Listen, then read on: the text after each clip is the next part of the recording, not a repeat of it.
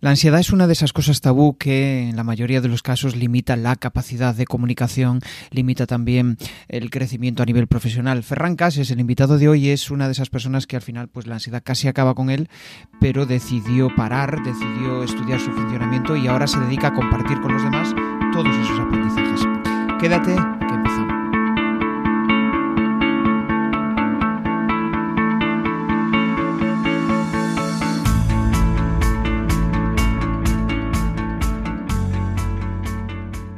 Bienvenido a Comunicar más que hablar. Soy Jesús Pérez Santiago y este es el podcast de los que quieren crear su propia audiencia. A través de mi lista en jesusperezsantiago.com barra secretos, de forma periódica comparto contigo análisis de los mejores podcasters y también sus secretos para alcanzar a millones de oyentes.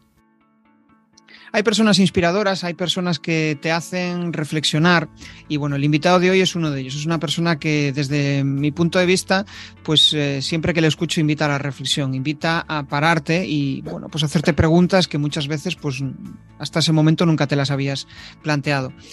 Ferran es una persona que trabaja, tiene un proyecto muy chulo que se llama Vaiván y Ansiedad y básicamente pues ayuda a las personas a superar esos bloqueos ¿no? que muchas veces genera la, ansiedad. Tiene un método que él ha probado consigo mismo, de hecho pues la ansiedad casi acaba con él, pero bueno, consiguió salir de, de todo ese ruido mental y lograr pues eh, al final montar un proyecto para ayudar a otros, a otras personas a, superar esas, esas barreras ¿no? que muchas veces nos marca la, ansiedad. Por eso hoy vamos a centrarnos desde el punto de vista de, oye, cómo la ansiedad muchas veces nos puede eh, provocar bloqueos a la hora de, comunicar. Eh, también eh, aspectos desde como, oye, eh, realmente qué estrategia ha usado Ferran para conseguir dar conferencias, para conseguir vivir de su proyecto. No es fácil y, vamos a descubrir también esa faceta. Y también, pues algo que a mí me choca, ¿no? Pero es como, hay una frase que dice Ferran, que es el, gracias a haber sufrido la ansiedad soy quien soy hoy, ¿no? Y parece como que es algo malo, es algo negativo, pero la realidad es que está ahí y tenemos que convivir con ella. O sea que nada, le doy la bienvenida. Muy buenas, Ferran. Muy buenas, ¿qué tal? Gracias por invitarme. Genial. Bueno, hablábamos fuera de cámara sobre un tema que me picó la curiosidad, ¿no? Estaba escuchando el otro día un vídeo en, no recuerdo en qué red social, no sé si era en TikTok, ¿no? Y, y, era un japonés, ¿no? Que decía que se escapó a Colombia y de hecho era una charla en una tele colombiana y decía que para él, eh, vamos, que escapaba de la calma, ¿no? Que quería acción, que quería vivir eh, situaciones mmm, fuera de esa calma, ¿no? Y yo creo que, bueno, pues choca, ¿no? Porque dices, al final nuestra sociedad vivimos en, en, constante estrés, ¿no? Muy diferente a eso. Pero hasta qué punto también la calma extrema eh, tiene sus, vamos, sus riesgos, ¿no? Eh, y Ferran, pues bueno, me, me, gustaría escuchar un poco tu, tu, reflexión. Ya me lo dijiste fuera de cámara, pero sí que me parece interesante compartirlo con la audiencia. Bueno, te decía y, y creo que, que, es muy importante que la felicidad siempre se encuentra en el equilibrio, ¿no? También tendríamos que mirar de dónde es este señor, ¿no? Ahora lo pensaba mientras lo decías, porque digo, claro, a lo mejor, bueno, si a lo mejor estaba en Okinawa, ¿no? Donde, donde Héctor García y Frances Miralles hicieron el estudio este, el, el famoso Ikigai, ¿no? Pero sí. bueno, si estaba en Tokio, yo creo que calma, no sé, no hay mucha, pero bueno, a ver dónde es, ¿no? Pero, pero sí, te hablaba esto del equilibrio, ¿no? Al final, los extremos, y esto lo sabemos porque lo hemos vivido, lo vemos en política diariamente, ¿no? Los extremos nunca son buenos, ni por un lado ni por otro, ¿no? Y en la vida creo que para encontrar ese camino de serenidad, de felicidad, de paz, que muy bien comentabas al principio, que todos buscamos, al final todos estamos en búsqueda constante de eso, Ostras, intentar encontrar este equilibrio nos acerca bastante, ¿eh? nos acerca bastante. Entonces, claro, evidentemente, lo que hablábamos, ¿no? Es decir, si tú estás encerrado en un convento, a lo mejor, con la tranquilidad absoluta, pues a mí, por ejemplo, por, la, por mi personalidad, me cogería la ansiedad de caballo, ¿no? De, ostras, ¿qué, qué hago, no? Que necesito hacer cosas, ¿no? Actividad. Y al, y al revés, ¿no? Es decir, una persona mucho más tranquila que yo, a lo mejor llevando mi ritmo de vida, me diría, guau, Dios mío, yo no puedo con esto, ¿no? O sea, que, que es, ya, ya, entraremos porque tenemos tiempo para hablar de esto, pero aquí entra ese equilibrio y ese autoconocimiento, ¿no? Esa manera de conocerte a ti mismo y decir, bueno, ¿cómo soy yo y cómo me relaciono con el mundo, ¿no? ¿Qué me hace feliz? Claro, eh, eh, tal cual. O sea, yo estaba pensando, ¿no? Yo, yo, nací en una aldea y para mí la calma extrema que me pasaba, o sea, yo me aburría un montón cuando era, cuando era peque. En cambio, cuando iba a la ciudad era como, ostras, dinamismo, ¿no? Ahora puedo ir aquí, ahora puedo ir allí, ¿no? Eh, eh, hay que buscar ese equilibrio, sí, porque a veces... Y también está bien, ¿eh? Aprender a aburrirse. O sea, yo creo que como pequeño tener el aprendizaje de aburrirse es algo que yo tengo tres hijos y lo veo ahora, es algo que hace mucha falta a las generaciones de hoy en día, ¿eh? el aprender a decir, bueno, pues no hay nada que hacer, pues me aburriré, ¿no? O sea, que es lo que decimos, ¿no? Ese punto medio, ese punto medio es la clave. Sí, sí, sí, sí. De hecho, yo creo que una de las cosas para encontrar quizá esa, esa calma es encontrar sentido a lo que haces.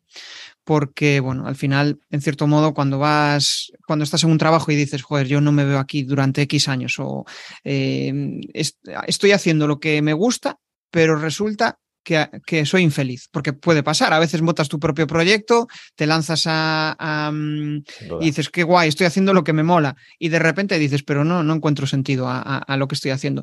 ¿Cómo encuentras tú ese sentido? O sea, ¿en dónde lo buscas? Ahí, yo creo que aquí hay una cosa que es muy importante descubrir. Y como antes la descubras mejor. No hay nada, nada en esta vida que sea el 100% Disney. ¿No? No, es una, la vida no es una Disney Store. ¿no? Es, creo que esta sería la frase. Es decir, y esto me pasa mucho, a mí me pasa mucho. Gente me dice, ay, Ferran, pues eh, yo estoy emprendiendo porque lo que me gusta hacer es hacer, yo qué sé, cerámica y he montado un taller de cerámica y es que, claro, no soy lo feliz que esperaba. Bueno, claro, porque tienes que hacer facturas, tienes que hacer el IVA trimestral, tienes que eh, vender el producto, tienes que hacer venta, tienes que aprender a vender, tienes que conectar contigo mismo de cuál va a ser tu forma de vender, cómo quieres, ¿no? Eh, bueno, es que hay un montón de cosas. Entonces, yo a mí siempre me gusta decir esto, sobre todo cuando hablamos de ansiedad, cuando voy a empresas y hablo de ansiedad y tal, siempre les digo, nunca va a ser 100%. O sea, en todo trabajo hay cosas que no os gustan, que van a ser cansadas, que no va, no va, a ser lo que esperáis. Es decir, a veces siempre nos pasa, ¿no? Que nos hacemos una imagen de cómo sería nuestra vida perfecta. Y eso es uno de los pensamientos que más ansiedad nos provoca. El cuando tal, haré esto. Cuando cual, seré feliz. Cuando pase lo siguiente, entonces hay que ser realistas. La vida es como es y es maravillosa. Y la felicidad, al final, no es un estado perenne. La felicidad es algo que viene y va y tenemos días muy felices, muy bonitos, que recordaremos y enmarcamos para el resto de nuestras vidas y días de mierda que queremos olvidar al día siguiente. Por eso a mí me gusta mucho la palabrota que digo yo, serenidad. ¿no? Serenidad me parece una palabrota maravillosa, ¿no? Porque es como este punto medio al que hablamos al, inicio, ¿no? Y decir, bueno, estoy bien, me gusta mi vida, sí, días mejores, días peores, pero ostras, estoy bien, ¿no? No la cambiaría por nada en este momento, ¿no? Creo que ese es el punto al que tenemos que aspirar. Es que hay como cierta ansiedad eh, bueno, así va a ser la palabra del día, ¿no? Pero hay cierto punto en el cual parece que eh, hay una obsesión por ser felices, ¿no? Y siempre estamos buscando la felicidad, ya sea en, lo material o en las experiencias, ¿no? Porque ahora parece como que la tendencia es me voy de lo material porque parece que es algo malo y me voy a las experiencias, pero no deja de ser lo mismo. Estás buscando algo que te da eh, pues esa serotonina inicial, perdón, esa dopamina, dopamina que no me salía. Dopamina, oxitocina, sí, sí. Justo, cuando en realidad con eh, esa situación de serenidad lo que buscas es dopamina, ¿no? Que es mm. más bien esa hormona de tranquilidad, de, estar bien con uno mismo. Eh, o sea, ¿cómo escapar de esa dopamina y, y buscar serotonina? Mira, creo que has dicho una cosa muy interesante y es que es verdad, o sea, hemos tenido últimamente tantos gurús, ¿no? A mí me ponen muy nervioso, pero, pero hay muchos, y en redes sociales hay muchos, ¿no? Y salen diciendo, no, porque las cosas materiales, lo material, entonces hay que ir a las experiencias, compra experiencias, compra mi curso, es una experiencia, ¿no? Es lo que hacen la mayoría de gurús. Eh, me parece fascinante porque tienes razón. Vale, ok, no está mal. ¿Podemos comprar el discurso? Yo creo que sí, ¿no? Siempre es más bonito vivir una experiencia que comprarse un reloj. Pero bueno, si te apetece comprarte un reloj, cómprate un reloj, ¿no? Pero la cosa es, ¿por qué estamos cambiando un discurso por otro si seguimos buscando microfelicidad? Es decir, estamos buscando ese momento fugaz que nos da la felicidad. El mismo momento de cuando me compro el nuevo iPhone. Me compro el nuevo iPhone, lo saco de la caja. ¿Qué pensáis? Que eso no está pensado para que cuando abras esa maravilla de caja seas feliz.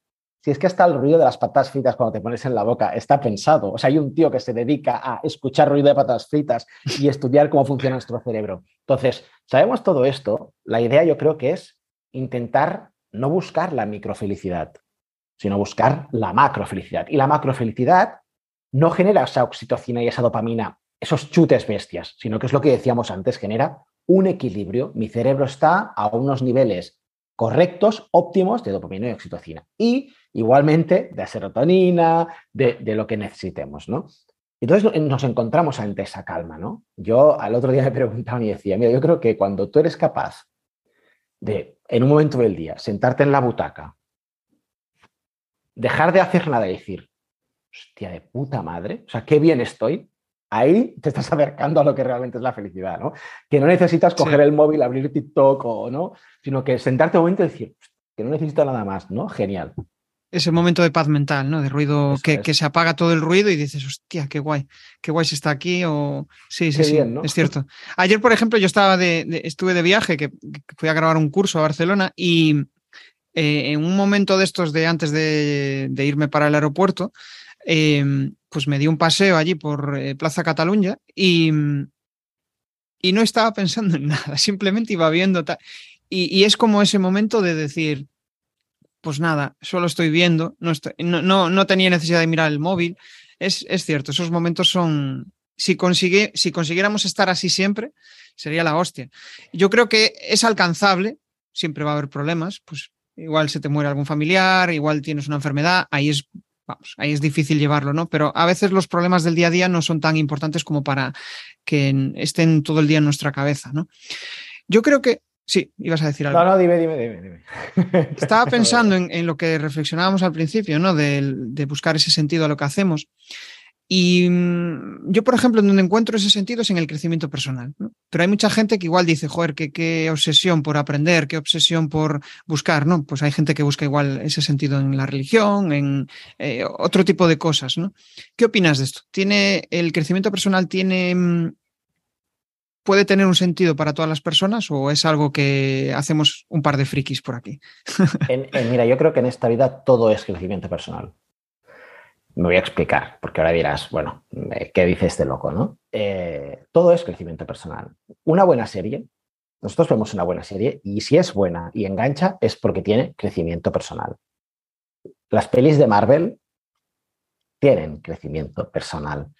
Eh, todo lo que hacemos en nuestra día a día nos engancha porque nos hace crecer como personas. Y eso es algo que tenemos que entender. Es decir, el crecimiento personal no es eh, lo que decíamos antes, ¿no? Leer el gurú de turno. Da igual, has hablado de religión. La religión está llena de crecimiento personal. Al final, nuestro objetivo en esta vida es muy simple. Es pasar este ratito que tenemos en este mundo, ¿no? Fugaz, porque al final estamos aquí de paso. Entonces, ¿qué nos obsesiona a los humanos? Pero ya fíjate que desde, estamos hablando desde la Grecia clásica y si nos vamos allá, podemos hablar de taoísmo o de confucianismo o de hinduismo, ¿vale? Mucho más allá. Pues entender quiénes somos y cómo funciona el mundo. Oye, ¿por qué sale el sol cada mañana? Oye, ¿por qué sale de noche? ¿Por qué la cosecha es tal? Oye, ¿por qué soy así? Oye, ¿por qué respondo mal? Oye, ¿por qué esto me sienta mal? ¿no?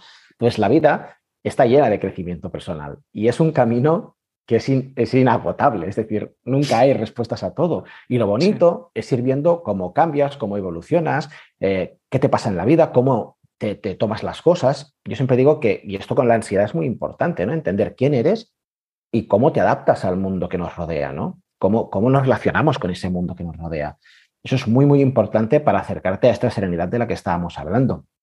Entonces, 100%, eh, no somos unos frikis los que estamos en crecimiento personal, eh, yo, en mi yo hice el anterior libro que hice fue sobre neurociencia, o sea, imagínate, eh, y, dentro de la neurociencia encontré muchísimo crecimiento personal, porque al final, ah, ahora acabamos de hablar de oxitocina, de dopamina, eh, son neuroconectores súper importantes en nuestro cerebro, que ya está demostrado todo lo que hacen, y allí hay mucho crecimiento personal. Solo entender que el cerebro funciona con neuroconexiones ya nos demuestra que somos capaces de cambiar los humanos.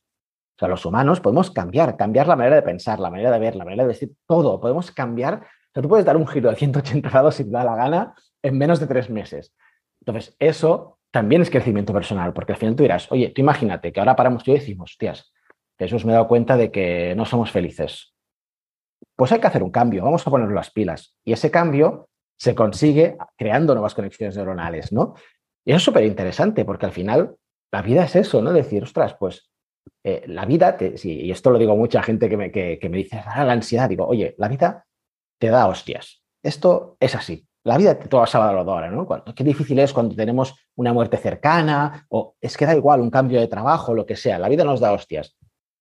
pero hay que aprender a adaptarse a eso, a poder mirarlo y decir, vale, ¿cómo interpreto yo la vida? ¿Cómo estoy interpretando esto? Pues aplico esto y esto y esto. Y aquí el crecimiento personal es innegociable, que le podemos llamar crecimiento personal, le podemos llamar filosofía, le puedes llamar religión, llámalo como te dé la gana. Al final es conocerse a uno mismo y entender cómo funcionamos. Ya está, no hay más. Y nunca están las respuestas completas, ¿eh? ya os lo digo. Quien intenta encajar el puzzle perfecto no lo va a conseguir jamás. No, no, es imposible. O sea, llevamos no sé cuántos años de existencia y siempre estamos en la búsqueda, ¿no? Siempre estamos en buscar respuestas para encontrar sentido a, por qué coño estamos aquí, ¿no? Que es quizá la, pregunta más compleja de, resolver.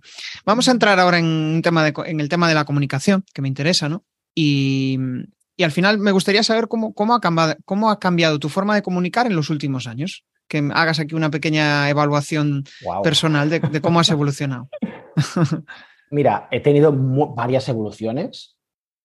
Ostras, ahora tengo que pensarlo, ¿eh? pero he tenido varias evoluciones. Claro, desde el Ferran, imagínate, ¿no? Un, Ferran con parálisis corporales que no podía prácticamente moverse de casa, pues una persona que no se expresaba para nada, ¿no? Que no comunicaba, ¿no? Cuando yo empecé a comunicar, yo siempre considero, y ahora voy a tirar florecillas a mí mismo, pero considero que siempre he sido buen comunicador. Eh, yo mis primeros trabajos de adolescente para pagarme la carrera eran vendiendo pantalones en, en Levis, en Diesel, he estado en varias tiendas de ropa vendiendo tejanos, ¿no? que ellos llamaban five pockets, ¿no? pero bueno, los, eh, los pantalones tejanos.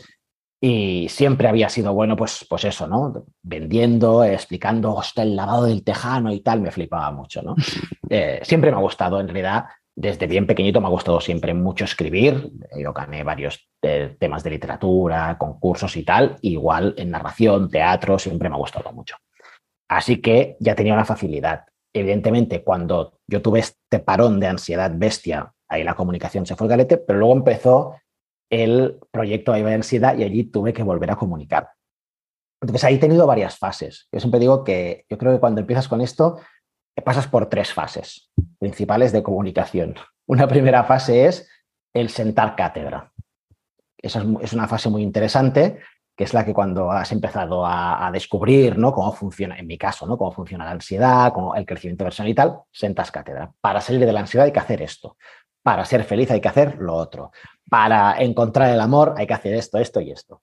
La segunda fase, que aún estoy un poco yo allí metido, es la de la fase científica, que es cuando cambias el guion y empiezas a decir, según los últimos estudios, para salir de la ansiedad hay que hacer esto. Según los últimos descubrimientos, el amor sería esto, esto y esto, ¿no?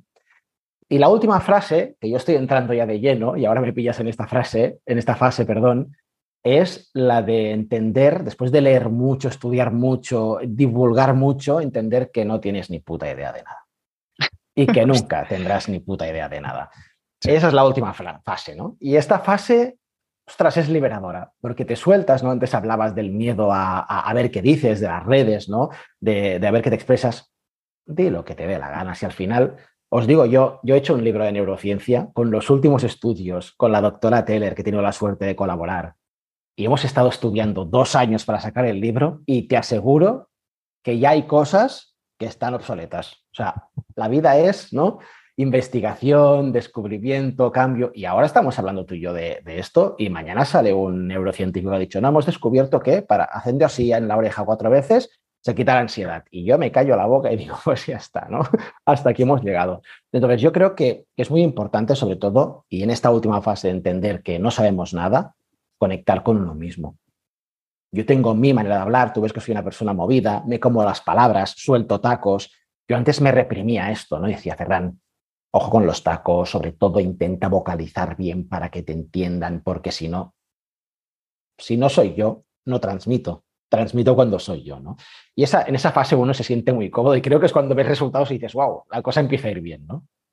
Hostia, me ha gustado eso de que lo dividieras en tres fases, ¿no? O sea, como la primera de, autoconocimiento, digamos, la segunda más de, vale, lo que yo estoy descubriendo lo ligo con la ciencia para eh, que sea más creíble, y la tercera, de que, oh, vale, no, no tengo ni puta idea de nada. es que es así, es así. Me ha gustado, me ha gustado. Em, de hecho, estoy pensando, ¿no? En el, yo estoy en un club de oratoria, ¿no? Y, y, cuando llegaba, o sea, cuando hacía mis primeros discursos eran horribles. ¿Por qué?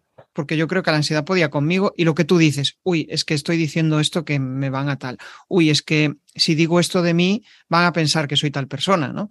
Es, son cosas que al final, esos prejuicios, pero yo creo que cuando superas, no sé si la treintena o depende, ¿no? A veces igual no lo descubres nunca en tu vida, pero llega un momento en el cual dices, vale, em, mi tiempo es limitado, em, con lo cual, pues cuanto más mm, siga haciendo cosas de una persona a la cual no soy, pues voy a seguir atrayendo a personas que no me aportan nada en mi vida. ¿no? Eso, es, y... eso es una verdad como un templo. O sea, tú brillas de una manera o iluminas de una manera o vibras de una manera y se te acercan las personas que vibran exactamente igual que tú. Y eso es una gran verdad. Es que es tal cual, ¿no? Si a ti te mola pues estar hablando casi todo el día de crecimiento personal, pues al final habrá gente que diga, joder, qué aburrido este tío que siempre está hablando de esto. Pero es que si eres así, irás evolucionando. Igual otro día te mola más otros temas, ¿no? Pero es como, es, es como yo lo entiendo, ¿no? Sí, sí, es que al final sucede esto, ¿no? y, y no está mal, o sea, a mí me encanta quedar con mis amigos y filosofar, que les digo yo, ¿no? Y tengo amigos con los que quedo para una cosa y amigos con los que quedo pues para otra cosa, ¿no? O sea, al final eh, todos tenemos que tener eh, un campo abierto y, no hace falta obsesionarse con nada, ¿no? Porque entonces entras en la primera fase, que, que esta, esta fase que te decía de la oratoria, que a mí me gusta llamar la fe del converso, ¿no? Que es cuando todo el día estás dando la chapa, ¿no? El típico que descubre, yo qué sé, el eneagrama y todo el puto día está dando la chapa porque los siete, porque los cinco, porque los tres. Oye, deja en paz, tío, ¿sabes? O sea, tienes que trascender todo esto, pero te queda trabajo. Pero bueno, todos hemos iniciado en este mundo, ¿no? Y todos hemos cogido un libro un, libro un día, todos hemos hecho, cogido al alquimista un día en la vida y hemos dicho, oh, claro, ¿no? El tesoro está dentro de nosotros, wow, ¿no? Lo he descubierto. Bueno, bueno, pues hay que pasar por aquí. Pero al llegar a este punto que estás comentando me parece imprescindible, que es el de, oye, yo puedo hablar de crecimiento personal, me encanta, y puedo estar contigo hablando de la última serie de Marvel el rato que quieras. Y también me encanta. Hostia, la lata que has abierto del Enneagrama es buena. O sea, yo tuve una fase en la cual estaba súper obsesionado con eso, ¿no? Eh, de buscar cómo yo era, cómo. para entenderme, ¿no? Buscar entenderte. Y, y a veces, pues, eh, ahí encuentras este tipo de métodos, ¿no? Que te dan una respuesta muy sencilla, que para nada tiene que ver muchas veces con la realidad. Puede asemejarse, pero vamos, nunca hay eh, es muy difícil enlatar las cosas en ABC. Siempre, siempre puede haber eh, detalles que se nos escapan. Em, ¿Y a la hora de comunicar con los demás te afectaba mucho la ansiedad? ¿O, sí, simplemente era.? No, no, sin duda. Eh, yo era una persona, siempre he sido una persona muy extrovertida. Y cuando empecé con la ansiedad, me fui cerrando conmigo mismo. evidentemente, yo empecé muy jovencito con la ansiedad, con 15 años y poco a poco fui perdiendo amistades. se iban apartando porque, claro, yo de repente desaparecía, no podía salir. Oye, nos vamos aquí. Es que no me apetece. Tampoco les contaba yo lo que estaba sucediendo, ¿no? Yo en realidad no empecé a contarle a nadie, ni a mis padres, mis problemas con la ansiedad hasta que tuve las parálisis que eran, eh, eran visibles al ojo humano y entonces ya no había manera de esconderlo. Era como, bueno, algo pasa, ¿no? Este chaval no se puede mover, ¿no? Y, y allí fue cuando hice el clic que siempre es algo que recomiendo mucho, es decir, todo el mundo que tenga ansiedad, buscad apoyo a alguien a que contárselo, contárselo a vuestro entorno, la gente lo entiende muy bien y al final es nuestra propia paranoia que nos dice, no se lo digas, que van a pensar que soy débil, que no sé, que estoy enfermo, que estoy loco, ¿no? Estos pensamientos que nos vienen a la mente. Sí, sí, ansiedad, depresión, estrés, es como, no voy a decir esto porque parece que todo el mundo es feliz o el todo el mundo siempre da su mejor imagen y cómo yo voy a dar esta imagen mala de mí, ¿no? Es cierto. estaba pensando en lo que decías antes de, de, lo de las amistades, ¿no? Que era como que cuando te mostrabas como tú eres, de repente se acercan personas a ti con las que conectas más. Y, o sea, yo creo que para mí es mindfulness. Eh, poder charlar con alguien con el que conecto, ¿no? Eh, por ejemplo, el podcast para mí eh, es mindfulness porque estoy descubriendo de una persona algo que me inquieta de ella y, ¿no? y me apetece conocer ¿no? y, y, extraer esos aprendizajes para mí, para mí y para mi audiencia. Em, se habla mucho del síndrome del impostor. Y bueno, llamémosle síndrome del impostor, inseguridades, falta de autoconfianza, hay muchas cosas. ¿Cuándo fue la última vez que, que tuviste síndrome del impostor? Mira, es, me gusta mucho, esta pregunta me gusta. Ahora voy a hacer el chulo que te cagas, ¿eh? pero he tenido muy poco síndrome del impostor. Te voy a contar por qué.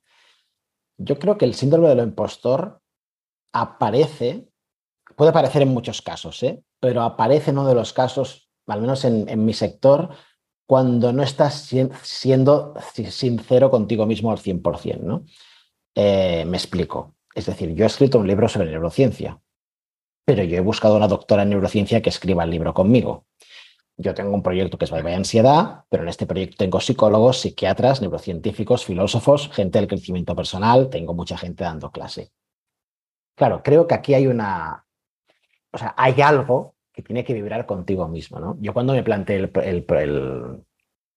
el, el, proyecto Bye Bye Ansiedad, yo empecé dando clases y charlas para salir de la ansiedad.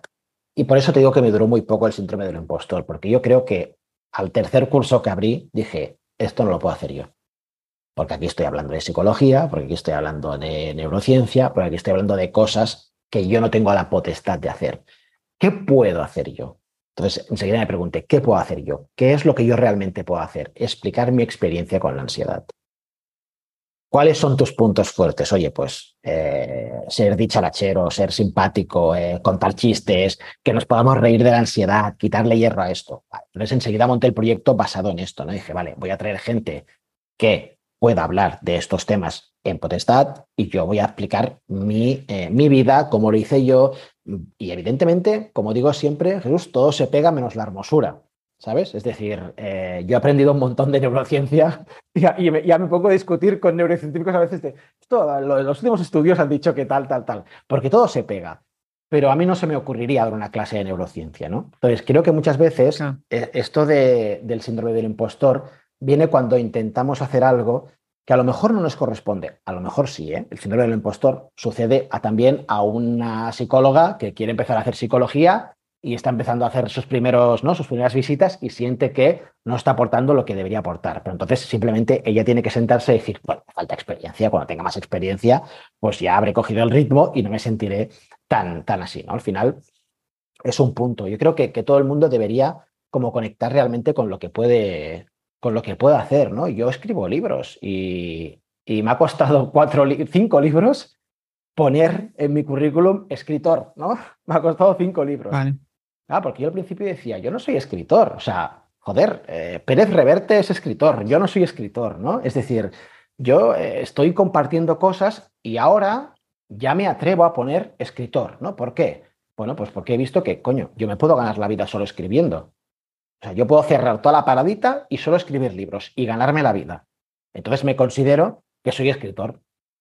¿Puedo optar a un premio Nobel, a un premio Planeta, perdón? No, no puedo optar a un premio Planeta porque no soy ese tipo de escritor, pero bueno, me lee muchísima gente y eso me hace feliz, ayudo muchísima gente a través de los libros. Entonces, creo que es un proceso que vas poco a poco y que, y como digo siempre, lo digo también con la ansiedad, con esto del síndrome de impostor, para los que estén empezando a emprender y se sientan que tienen que dar charlas, sienten un poco así, o sea, para y analiza desde dónde quieres explicar las cosas y entonces no te sentirás impostor de nada, ¿no?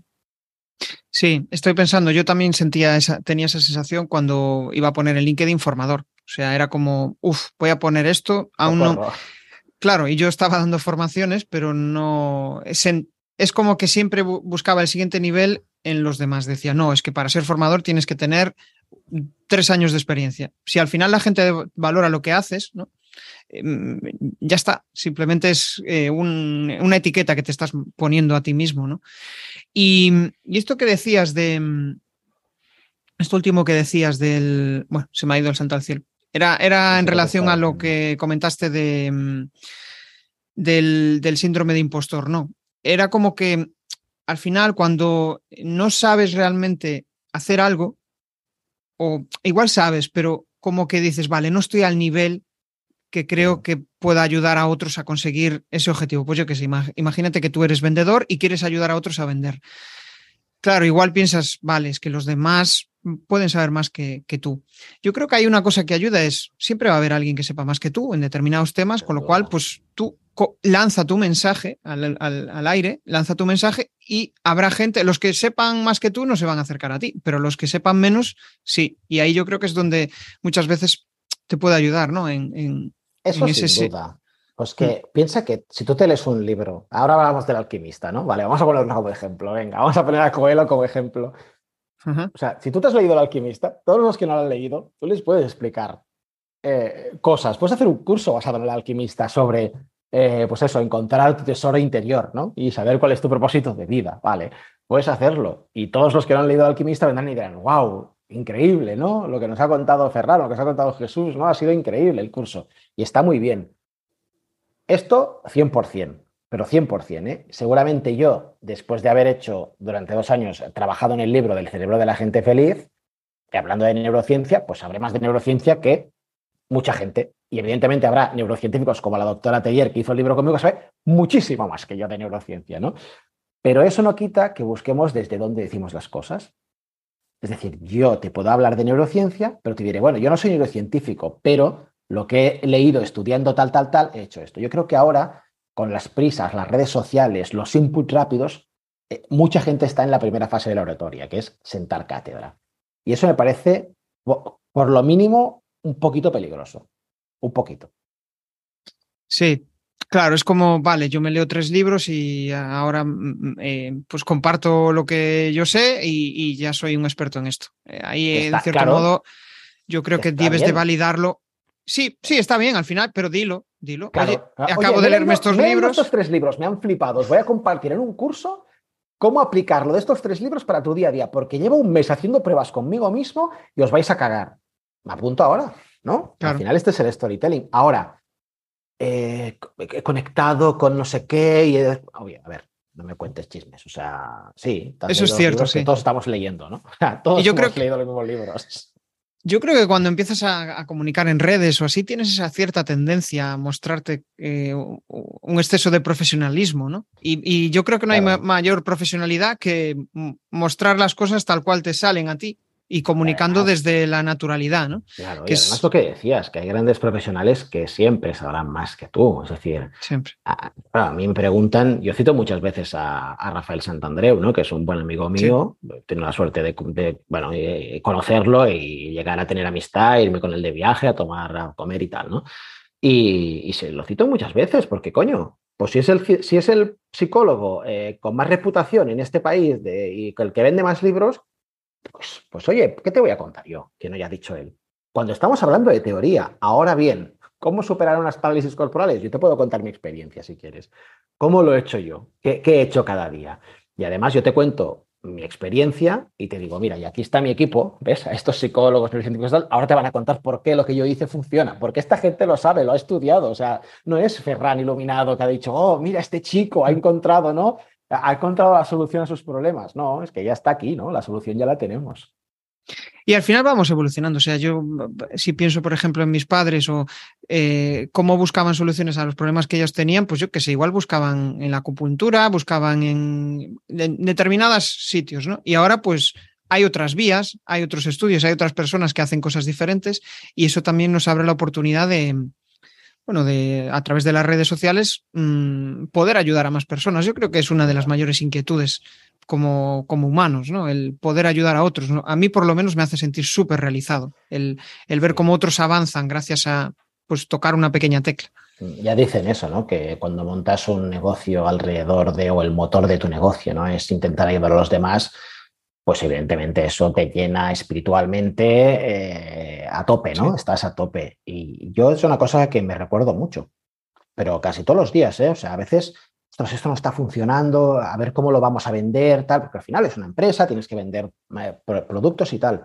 Y siempre me lo recuerdo, digo, Fran, acuérdate que no estás vendiendo, estás ayudando. O sea, la pregunta es, ¿Cómo va? O sea, no está llegando porque la ayuda no está llegando. O sea, ¿cómo vamos a ayudar a la gente a salir de la ansiedad? Y cuando consigues eso es cuando realmente dices, ah, bueno, claro, está funcionando de puta madre. Pero es curioso eso, ¿eh? O sea, yo tuve varios mentores en, todo este proceso, ¿no? De, creación del negocio desde hace años y em, al final es como que buscas vender, ¿no? Porque es esa necesidad innata de, bueno, al final tenemos que vivir de algo, ¿no? Pero cuando vas a hablar con un cliente, o con un potencial cliente y le hablas desde el, tu interés, no desde lo que, cómo le puedes ayudar, al final se cae la venta. Porque es, la realidad es que, que, necesitamos percibir confianza del otro, que realmente se preocupa por, por, bueno, por cómo vamos a poder solucionarle su, su problema. Cuando vas por el interés de dinero, em, la gente lo huele. tienes que pasar por eso. Sí, sí, lo leemos. Y tienes que pasar por eso. ¿eh? Es decir, es una evolución. Mira, yo hace ahora, pues hará un año y medio. Sí, este 2023 hará dos años. Eh, que no hago ventas. Y me va mucho mejor que cuando hacía ventas. Es decir, que no hago ventas quiere decir no hago lanzamientos de cursos, el nuevo curso, apúntate porque tal, 24 horas a mitad de precio, estas cosas, ¿no? Que antes todo el mundo que estábamos en el mundo del emprendimiento digital nos decían, hay que hacer esto, ¿no? Y yo un día que dije, no lo voy a hacer más porque yo estoy aquí para ayudar a salir de la ansiedad, no para vender. Yo tengo un curso que es Ansiedad Experience, que hace 10 años que funciona y funciona maravillosamente bien. Es mi niño y funciona bien. ¿Quieres? Te apuntas. ¿No quieres? te apuntes, ves a buscar otra cosa, ¿no? Es decir, aquí está, está en la web, tú puedes verlo, puedes ver todo lo que hacemos, te puedes apuntar y yo estaré encantado de acompañarte en este proceso.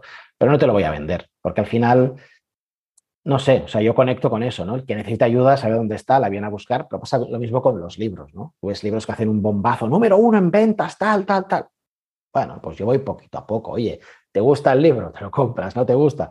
No te lo compres y ya está. O sea, al final vengo, o sea, yo escribo para ayudarte, no para venderte el libro. ¿sabes? O sea, si te lo pirateas, no lo hagáis, no pirateéis libros, pero si te lo pirateas y te ha ayudado, escríbeme y me dices, mira, me lo descargué y oye, me ha ayudado un montón. Pues yo contento.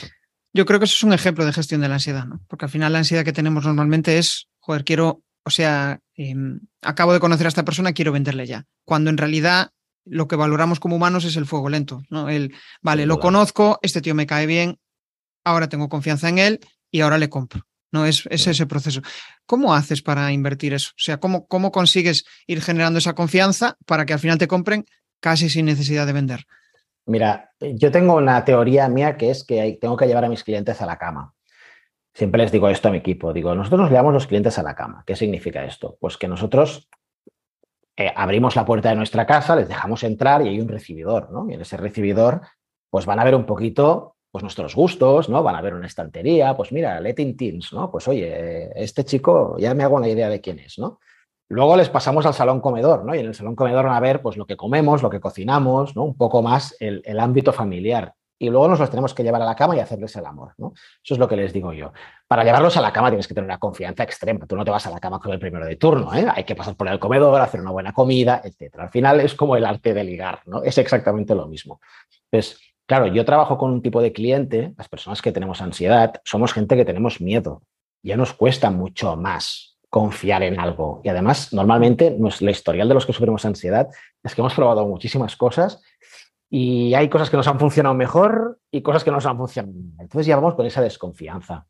Entonces yo siempre digo que yo tengo todo un abanico que es a lo que más tiempo dedico, que es al hall, a la entrada de casa, que es los libros, los shows en los teatros, las conferencias gratuitas, pues ahora estamos con el tema del instituto para ir a institutos a hablar y dar conferencias a los chavales, es decir, todo esto son cosas que yo hago gratuitas o a precio muy bajo, muy accesible, porque al final ir a verme al teatro vale 30 euros y compartir un libro vale 20, o sea que se puede tranquilamente, creo que todo el mundo puede adquirir estos productos.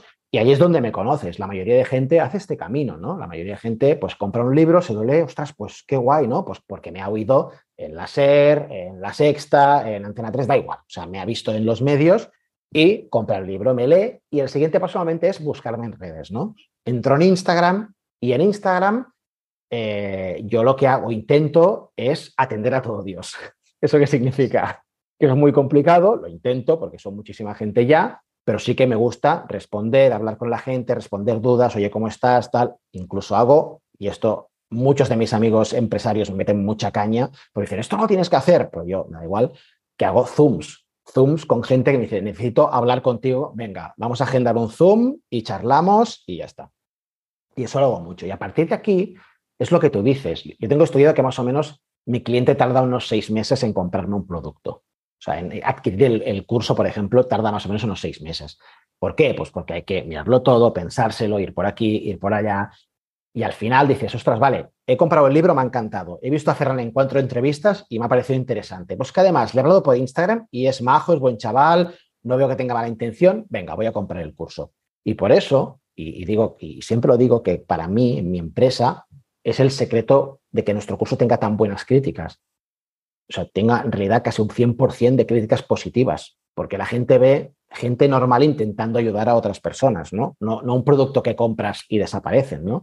En nuestro curso estoy yo cada mes haciendo clases en directo, nuestros profesores están en los grupos de seguimiento para que puedas preguntar cualquier cosa, es decir, somos una piña de gente trabajando juntos, ¿no? Y es el proceso. Y ya te digo, ese proceso a mí lo que me permite es pues no hacer grandes lanzamientos ni grandes ofertas. Oye, el curso está aquí, vale esto, si quieres lo coges. Siempre facilidades de pago, porque esto siempre me gusta, porque entiendo el momento social en el que estamos. Entonces, bueno, pues tengo que comprar un curso de, hostia, te iba a decir el precio. No, imagínate, no me acuerdo del precio. Creo que son 260 y algo, 260 euros, pues lo puedo pagar a cuatro plazos y me cuesta menos de 100 euros cada plazo, ¿no? O sea que al final ese es el proceso. Claro, eh, traduciéndolo un poco al lenguaje de marketing, al final es seguir ese customer journey, ¿no? Ese camino del consumidor donde te eh, vamos, la persona no te conoce, de repente te conoce un evento, dice, joder, me mola su rollo, voy a ver su página web, ahí me suscribo o, le sigo en redes y eh, a partir de ahí, pues es cuando se genera la relación. Em, ¿Has pensado en, utilizar el email marketing también como una herramienta de, de venta? lo utilizamos, utilizamos mucho. Yo tengo cada, cada semana tengo newsletter eh, y, evidentemente nosotros, por ejemplo, ahora hace poco hemos estrenado porque un proyecto muy grande que llevamos dos años trabajando en él y estrenamos, espero, en un par de meses, es la primera clínica Bye Bye Ansiedad. Vamos a montar el primer centro Bye Bye Ansiedad con un equipo brutal de profesionales donde en vez de, o sea, nosotros hemos trabajado hasta ahora con, con, los cursos, ¿no? Con los cursos online y presenciales, que evidentemente ayudan a mucha gente, pero somos muy conscientes de hace años que estos cursos ayudan a un tipo de persona que a un tipo de ansiedad, ¿no? Es decir, tengo una ansiedad generalizada, pues oye, me cuesta ir al trabajo, tengo pinchazos, el curso te puede ayudar mucho. Después hay otro tipo de persona que a lo mejor ya lleva 15 años sufriendo ansiedad, que está medicada, que necesita un acompañamiento con un profesional, ¿no? Y eso es lo que empezaremos a brindar ahora. Eso te lo decía porque ahora ah. hemos creado, por ejemplo, un test, ¿no? Eh, que tú entras en nuestra web, puedes hacer el test, es gratuito, es un test que han elaborado los psicólogos del equipo y es un test para elaborar tu ansiedad en tres niveles, ¿no? Nivel bajo, nivel medio y nivel alto.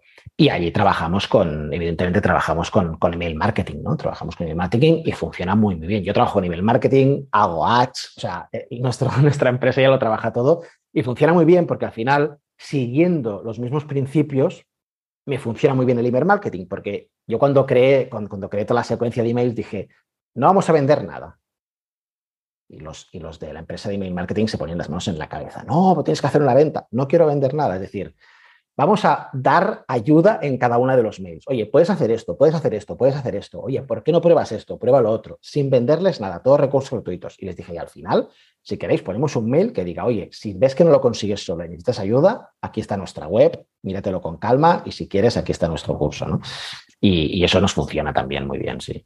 Yo, creo que hay una de las claves y, ligándolo con lo que dijiste antes es eh, realmente conoces muy bien a tu cliente, ¿no? a, ese, a, tu audiencia, el problema que tiene y sabes que al igual que tú, ¿no? es como una prolongación de ti. O sea, es tu versión, si tú estás en la versión 2.0, tu cliente es la versión 1.0, sí. que en mi caso es, similar. ¿no? Y, y le conoce, al final es como, vale, si a mí me dijeran esto, oye, eh, cómprame, es como mm, me, genera cierta desconfianza, ¿no? Y, las personas que, que, sufren de ansiedad al final pues tienen muchísima más desconfianza. Tú has dicho la clave, ¿eh? que, es, que es eso, conocer al cliente, conocer a tu mm. público. Al final, si yo estuviera vendiendo cursos de cómo hacerte rico y emprender, podría hacer una venta mucho más agresiva, porque los que estamos emprendiendo es como, venga, venga, dame herramientas rápido, rápido, compro, compro, compro, ¿no? O sea, es distinto. Claro. Al final también en todo proyecto necesitas tiempo, ¿no? Necesitas... Queremos resultados ya, pero mm, la gente tiene que conocerte, tiene que confiar en ti, tiene que validar tu producto, tiene que ser bueno y a partir de ahí es cuando se genera la bola de nieve, pero hasta ese punto pues no, no es fácil. Em, si tuvieras que decir una cosa que es la que más seguridad te da en tu día a día, ¿cuál es? La que más seguridad me da. Ostras, esta pregunta es muy difícil. Mira, yo, te diría que repetirme muchas veces para. Ah. Eso es lo que más seguridad me da. O sea, yo soy un terremoto de ideas, de ejecución y tengo que decirme para. Y esto se lo digo a mucha gente que sufre ansiedad, que me dicen, ¿cuál es el primer consejo? Le diría, para y respira. Es decir, para un momento, ¿no? A mí me gusta tener durante el día muchos momentos de parar y, y pensar, ¿no? Parar y decir, vale, un momento. Ok, ahora he terminado con Jesús la entrevista. Ahora que toca, para un momento, mira la agenda. Ok, esto tienes una hora. ¿Qué tienes tiempo de hacer en una hora? A lo mejor quiero hacer la siesta, no lo sé, ¿no? Pero, pero esto es, para mí es muy importante. Yo soy una persona que ya descubrí, eh, cuando empecé a poner muy en serio con el tema de la ansiedad, descubrí el beneficio de los hábitos en mí, de los hábitos muy bien llevados, que es una cosa que nunca he dejado y, y tengo que seguir haciéndolo porque me sana, me va bien. Entonces, dentro de esa organización un poco estoica en la que yo vivo, me gusta parar e improvisar, ¿no? Que es eso de, vale, ahora, ahora tengo esta hora que no tengo agendado nada, ¿qué voy a hacer aquí, ¿no? Para mí eso es, un tip que me repito todos los días y me va muy bien. Es cierto, de hecho, yo creo que cuando estamos entramos en, el, en la dinámica de hacer, hacer, em, al final actúas un poco por inercia o incluso acabas con el móvil, ¿no? Acabas la charla y dices, vale, me pongo a ver el móvil, pasa media hora y dices, pero qué coño hice, ¿no? Espera, voy a parar, voy a ver qué quiero, qué quiero conseguir del día de hoy o qué quiero hacer, o, porque si no, acabamos o bien o procrastinando o, o haciendo cosas por inercia, es, cierto. Cosas que no, a lo mejor no tienes que hacer tú, ¿no? Si estamos hablando de empresa, a mí me pasaba mucho. Ah, sí, sí, porque hay que hacer en la web, no sé qué. Y entraba yo, entraba en la web y es como, a ver, estás pagando a una persona para que haga esto y, ¿qué haces? O sea, para, ¿no? Organízate. Tú lo que tienes que hacer es escribir el siguiente libro. Ponte a escribir y deja que los demás hagan su trabajo, ¿no? Eso es importante. Yo creo que ahí también nos ayuda a tener a alguien externo, ¿no? Que, que, nos guíe. ¿Cómo, gestionas tú el tema de mentores? Yo tengo mi hada madrina, que es Elia Fibla, que es mi mano derecha en este proyecto y es la persona que he encontrado que tiene la capacidad de tener la paciencia de aguantarme y de aterrizar todas mis ideas en algo que es palpable. No, porque claro, a mí me pasa mucho, te decía por mi carácter, yo soy de, Uh, tenemos que montar una clínica, porque hay toda esta gente que no puedo ayudar y hay que montar una clínica. Claro, entonces viene Elia y me dice, vale, Ferran, que me parece una idea maravillosa, vamos a ayudar a muchísima gente con la clínica, pero para hacer una clínica tienes esto, esto, esto, esto, esto, esto, esto, y este es el timing y esto va a estar para aquí dos años. Entonces cuando dices, vale, pues venga, vamos haciendo, ¿no? Sí, yo necesito a esta persona. Al final yo bueno, la vida me ha traído por un camino que, del cual me siento súper agradecido, pero yo dedico casi todo mi tiempo a día de hoy a escribir. Eh, casi todo mi tiempo. Entonces, yo tengo dos gran, o sea, a nivel de, implicación física de Ferran que tiene que hacer todos los días, yo tengo que escribir porque tengo varios libros eh, firmados que tengo que, entregar y luego está el show, ¿no? El, show que, hago en teatros, que ahora en, marzo volvemos y son los dos grandes pilares donde Ferran necesita estar muy activo allí. Lo demás, yo digo que ahora ya me encargo, bueno, llegó el punto que me encargo de apagar fuegos, ¿no? Es decir, ella dirige todo lo demás online y simplemente ella, pues evidentemente cada día nos hablamos, ¿no? Pero me dice, Ferran, ¿qué te parece esto? Pues bien, mal, no, hacedlo así, no, mira, esto no me gusta como lo habéis explicado, ya dejadme que escribo yo el texto, ¿no? Y estas cositas, porque son como mini trabajos, ¿no? Que tienes que ir haciendo, pero que no implican ya toda mi, mi atención, ¿no? Eh, el otro día hablando en, un evento, no sé si fue en la WordCamp, hablaba con también una persona que es creadora de contenidos y, que decía que su mayor reto es dedicarse todo el día a escribir, que es lo que se le da bien y, lo que le gusta. Pero pensando un poco también en la reflexión que hace Robert Kiyosaki, que siempre dice que, joder, a veces em, tienes un propósito, vas a hacer un camino, pero resulta que durante ese camino pues tienes que hacer cosas que no te molan nada. ¿A ti te mola escribir o, es un paso que tienes que dar? No, no, me encanta, me encanta. Es decir, yo ya te digo que solo quiero escribir. es mi propósito. Vale. Es mi propósito. Yo, cuando realmente cuando escribí el primer libro, cuando escribí Mi ansiedad, fue el, lo que digo, el típico libro, ¿no? Y pobre, está bien el libro, pero le pongo siempre ese estigma pobre porque digo, escribí el libro que todo el mundo me decía que tenía que escribir. Haz un libro con tu método, porque claro, tú lo que cuentas en los cursos y al final era como coger todo lo que yo hacía y meterlo en un libro, ¿no? Pero yo he tenido la suerte que la gente ha acogido, ha abrazado muy bien todos mis libros y, por ejemplo, El cerebro de la gente feliz es un bestseller con más de ocho idiomas traducido y se traducirá muchos más. Es decir, hemos tenido mucha suerte realmente. No sé si es porque hemos estado en el sitio adecuado, en el momento adecuado, hablando de ansiedad. Yo ya hacía muchos años que hablaba de ansiedad. De repente con la pandemia es como que todo el mundo habló de ansiedad y yo saqué los primeros libros en esa época. Estas cosas que a veces no sabes. Y, y, a partir del segundo libro, que fue el pequeño libro de la ansiedad, ya me di cuenta que, ¡fua! era increíble, o sea, me encanta. Era como terapéutico para mí. Es un medio donde me siento muy cómodo, donde puedo explicar las cosas. Yo soy una persona muy movida, que a veces mi boca va antes que, mi cerebro, ¿no? Siempre digo, hostia, piensa antes de decir las cosas, porque me atropello. Y el libro me permite eso, ¿no? Me permite parar tranquilo, buscar una información, decir, ostras, a ver, ¿esto lo dijo Platón realmente? Hostia, no, pues mira, que no lo dijo Platón, lo dijo Aristóteles, ¿sabes? Eso me sucede mucho en entrevistas, digo, a veces me vuelvo a escuchar y digo, pero este disparate, tío, ¿dónde lo has dicho, no? Bueno, porque voy rápido y estas cosas. Y lo acepto de mí, ¿eh? No tengo ningún problema con eso. Pero el libro es, es un medio que me permite muchísimas cosas, me permite imaginación. Eh, ahora, por ejemplo, el el libro que acabo de publicar, que salió el día 13 en la Cumbre de la Felicidad, es una novela. Me ha encantado escribir una novela, ¿no? Una novela inspiracional sobre una persona que sale de la ansiedad y va mucho más allá de salir de la ansiedad, ¿no? Y eso a mí me llena un montón, ¿no? Porque poder crear esos personajes, pensar cómo se va a sentir la gente reflejada en cada personaje que le pueda aportar, me parece, me parece precioso. Y habrá gente que, que pasa por esto, ¿no? un poco por el embudo de tengo que tener un libro pero a mí me ha fascinado y es algo que voy a seguir haciendo y, en realidad mi, vida profesional ya está centrada en eso, ¿eh? en escribir y en hacer mis shows, que es otra cosa que disfruto mucho y ya está. Claro, simplemente centrarte en la parte más de conciencia, ¿no? De, generar conciencia en, tu público y después que tener las estrategias suficientes como para que para, para, la venta. Mm. Eso está genial. Al final, eh, bueno, yo creo que al final cuando entramos en la vorágine de tengo que hacerlo yo todo, eh, pues, mm, y sobre todo cuando ya empiezas a tener un cierto volumen. Mm, no, imposible. Es imposible. y, aquí hay un temazo que es de aprender a delegar, ¿eh? que a mí me ha costado.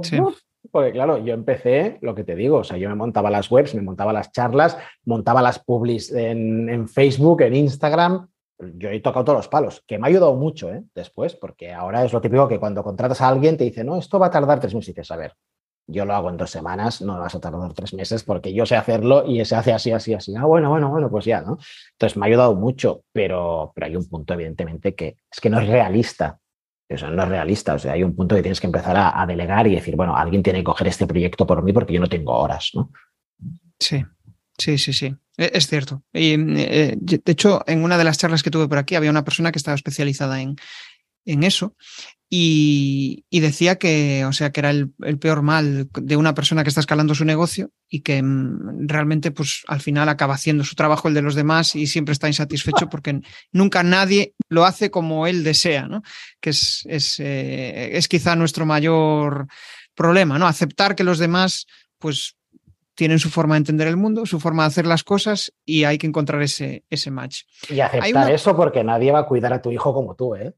No. O sea, yo puedo confiar en ti 100%. Yo te dejo mis tres niños y los vas a cuidar bien, estoy seguro. Solo por cómo hablamos y la persona que eres, ya sé que los vas a cuidar bien, pero no los vas a cuidar como yo, porque son mis niños. Pues en el trabajo pasa lo mismo, ¿no? Mi empresa no la vas a cuidar tú como yo. Tal cual tal cual. Estoy pensando en lo que decía, o sea, en el título de tu libro, el de eh, El cerebro de la gente feliz, ¿no? Y yo creo que hay una cosa que nos hace muy infelices y es eh, la comparación con los demás. ¿Cómo gestionabas tú, o sea, cómo gestionaba el Ferran de hace unos años eso y cómo lo gestiona ahora? Qué gran pregunta. Pues mira, lo, gestionaba muy mal, muy, muy mal, y ahora lo gestiono muy, muy bien, en resumidas cuentas. Eh, mira, yo creo que, claro, yo, yo empecé con la ansiedad ya en plena adolescencia, ¿no? Entonces, claro, no es el mejor momento porque te estás comparando constantemente con los demás, ¿no? Es decir, la comparación es absolutamente eh, diaria, constante, pero por naturaleza, ¿eh? Todos en la adolescencia estamos allí.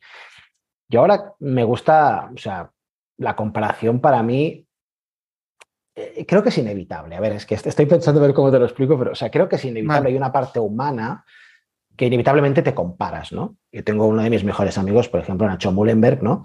Eh, habla de finanzas y hace cursos de finanzas y crecimiento personal y ahora ha sacado, ha sacado su primer libro y se ha puesto número uno en ventas de toda España, ¿no? El más vendido de toda España. Y yo inevitablemente ayer me comparaba con Nacho y me lo quiero un montón, o sea, es como un hermano para mí casi, ¿no? Y yo me comparaba y decía, hostia, hijo de puta, ¿no? O sea, yo estoy aquí picando piedra como un puto animal y a mí el cerebro de la gente feliz llegó número uno del más vendido en España, se, se, se puso tres semanas el más vendido de España pero por carambolas, porque Dani Rovira, el actor, hizo un post diciendo que le había encantado y allí, boom, hizo un super boom, ¿no? Y es un long seller, ¿eh? o sea, al final es un libro, mis libros son libros que siempre están vendiendo muy bien, pero bueno, están allí, ¿no? En el top 100, se mantienen, entran, salen, ¿no? Pero claro, número uno, y ayer me comparaba, ¿no? Y decía, ostras, claro, al final cuando conectas con esto dices, primero, uno, me alegro un montón por mi amigo, que es increíble el trabajo que ha hecho, cómo lo ha hecho, lo bien que lo está haciendo. Dos, es que es incomparable, porque es que, primero, él habla de otro tema, o sea, finanzas, hacerse rico, cómo tener libertad financiera. O sea, el público es absolutamente diferente. En cuanto a lo que hablamos antes, la venta es absolutamente diferente. ¿no? Veremos cómo evoluciona ¿no? el libro. Entonces, la comparación a nivel animal, ¿no? esa corteza prefrontal de nuestro cerebro que tiene el impulso emocional, yo creo que es inevitable. Pero tienes que centrarte y sacar fuerza de allí. ¿no? O sea, a mí ayer al principio me comparé con Nacho y dije, wow, uff, ¿cómo puede ser? El primer libro, ¿no? Si yo apenas vendí 2.000 ejemplares, ¿no? ¿Cómo puede ser que, se haya puesto número uno? Y luego tienes la fuerza para decir, hostia, pues muy bien, lo ha hecho muy bien. A ver, ¿qué puedo hacer yo? ¿Cómo podemos hacer esto? ¿Qué puedo mejorar? ¿no? Entonces, la comparación tiene que ser un motor de impulso para hacer tú mejor las cosas, no para decir, ah, pues, que se oye mucho la queja hoy en día, ¿eh? ahora con Twitter y estas cosas. pues, ni, ni, ni, ni, ni, oye, no te quejes tanto y ponte las pilas que si se ha puesto número uno, será por algo. Sí, justo, ¿no? Em, cuando miro a alguien, aunque diga, pues no me gusta, pero siempre lo miro desde, ¿y, cómo ha hecho para conseguir eso, ¿no? ¿Cuál ha sido su, su, vamos, cómo ha conseguido esa audiencia? ¿Cómo ha conseguido eh, crear su propia marca personal? Aunque, pues yo que, eh, a mí me gusta mucho, por ejemplo, en la música, ¿no? Igual pues, el tío no me gusta su música, pero digo, joder, ¿qué ha hecho para conseguir llegar a hacer lo que, lo que ha conseguido, desde la curiosidad, no desde la envidia. Claro, esto pasa mucho. ¿no? es fácil. Ves a Rosalía, por ejemplo, ¿no? Y hoy es mucha crítica, ¿no? De, ay, pues, eh, pues es que no tiene músicos. Ya, ya, vale. Pero, pero ella, eh, ¿vale? O sea, está donde está. O sea, ¿tú, ¿tú, qué estás haciendo? O sea, en vez de quejarte tanto, a ver qué puedes coger de lo, del trabajo que ha hecho ella para estar allí, ¿no? Porque al final, yo creo que los que sí que estamos en este mundo, lo que sí sabemos seguro es que o sea, toda recompensa tiene un esfuerzo, ¿no? Es decir, si no te esfuerzas no llegas a ninguna parte. Y después está la parte que hablábamos antes de conocerse a uno mismo, ¿no? De decir, oye, pues, pues si yo estoy el número 5 más vendido o el 6, pues ya estoy contento, me está perfecto, ¿no? O sea, al final es lo que hablábamos antes. ¿Cuál es mi motor? Ayudar a la gente. Pues oye, estoy ayudando a 3.000 personas al mes con los dientes en un canto, no necesito estar el número uno, ¿no? Sí, el, encontrar el equilibrio entre el, retarte, ¿no? El seguir avanzando, pero también eh, agradecer por lo que has conseguido. Porque si no es como que siempre estás en, joder, quiero más, quiero más, quiero más. Y, Tienes que repetírtelo, ¿eh? Tienes que repetírtelo porque la mente te engaña. La mente siempre está, quiero más, quiero más, quiero más y tú ves tranquilo. Y esto la, doctora Teller, la, neurocientífica que hizo el cerebro de la gente feliz conmigo, me dice, Ferran, lo importante es no estar enganchado a la dopamina. ¿ves? O sea, no estar enganchado a esos picos de felicidad, sino ¿eh? estar estable. A la serenidad. claro, porque si no, estamos todo el día, dame más, que me aplaudan, que me aplaudan. ¿Por qué no me están aplaudiendo? ¿no? Que me aplaudan. Oye, oye, no tienen que aplaudir todo el día, ¿no? Sí, eh, bueno, yo tengo un papel anotado algo, eh, una, dos frases que me hacen un poco aterrizar eso, ¿no? El celebrar los logros, que a veces son chorradas, pero que es, son, o sea, son vamos, si lo pensara hace años diría, joder, lo que has conseguido, pero en el día a día es, vaya mierda lo que he conseguido, ¿no? Y en realidad es la hostia porque has avanzado respecto al Jesús anterior. Em, estaba pensando en, o sea, en todo esto de la confianza, que al final, pues, vamos, yo creo que es, clave, ¿no? Pero mi percepción es que la mayoría, por lo menos por lo que veo en mi audiencia, ¿no? La mayoría no tienen confianza en, en sí mismo. ¿Cuál crees que es la principal clave para trabajar eso? Qué difícil pregunta, qué difícil pregunta. Yo creo que si hay una falta de confianza, hay una falta de autoestima posiblemente, eh, hay una parte más mecánica cerebral de lo que nos pensamos. Es decir, evidentemente hay una parte psicológica, pero en la mayoría de casos que yo me encuentro relacionados con ansiedad hay una parte más mecánica, más cerebral. ¿Qué significa? Es decir, sabemos, por ejemplo, que hacer deporte no sube la autoestima, ¿no? Y hay mucha gente que tiene una vida sedentaria, que no hace deporte, ¿no? Es que me cuesta tirar para adelante, ya, es que estás viendo Juego de Tronos en vez de estar corriendo en la cinta, ¿no? Eh, es igual, digo correr en la cinta, pero digo salir a la calle, andar, irte al centro y volver andando, da igual, o sea, no tener una vida sedentaria. Eso sabemos que genera oxitocina, que genera dopamina y que nos acerca a esa felicidad. Pero como esto hay mil cosas, respirar, dar abrazos, hablar con gente, relacionarte. Es decir, hay muchos tips que a nivel mecánico nos ayudan ¿no? a, esa autoestima y, a sentirnos empoderados al final y sentirnos aptos para, que al final ese es, el, ese es el motor. Cuando tú dices, oye, pues qué bien me está yendo, pues venga, ¿no? Te vas, vas generando eso. Creo que hay una parte más mecánica que, que muchas veces intentamos abarcarla desde la parte más psicológica o filosófica y a veces nos perdemos un poco pensando. ¿eh? Yo cada vez soy más de esta opinión, que, que nos perdemos sí. un poco dándole la olla y, hostia, ¿cómo puedo hacer? Porque claro, mira, ¿no? Lo que ahora hablas de la comparación, ¿no? Pues es que este lo hace de esta manera. Oye, mira, hazme caso un poquito de yoga por las mañanas, vete a correr un ratito, pégate una buena ducha, ten una buena alimentación, duerme bien por las noches y de aquí a un mes me hablas, a ver cómo te sientes, sí. ¿no?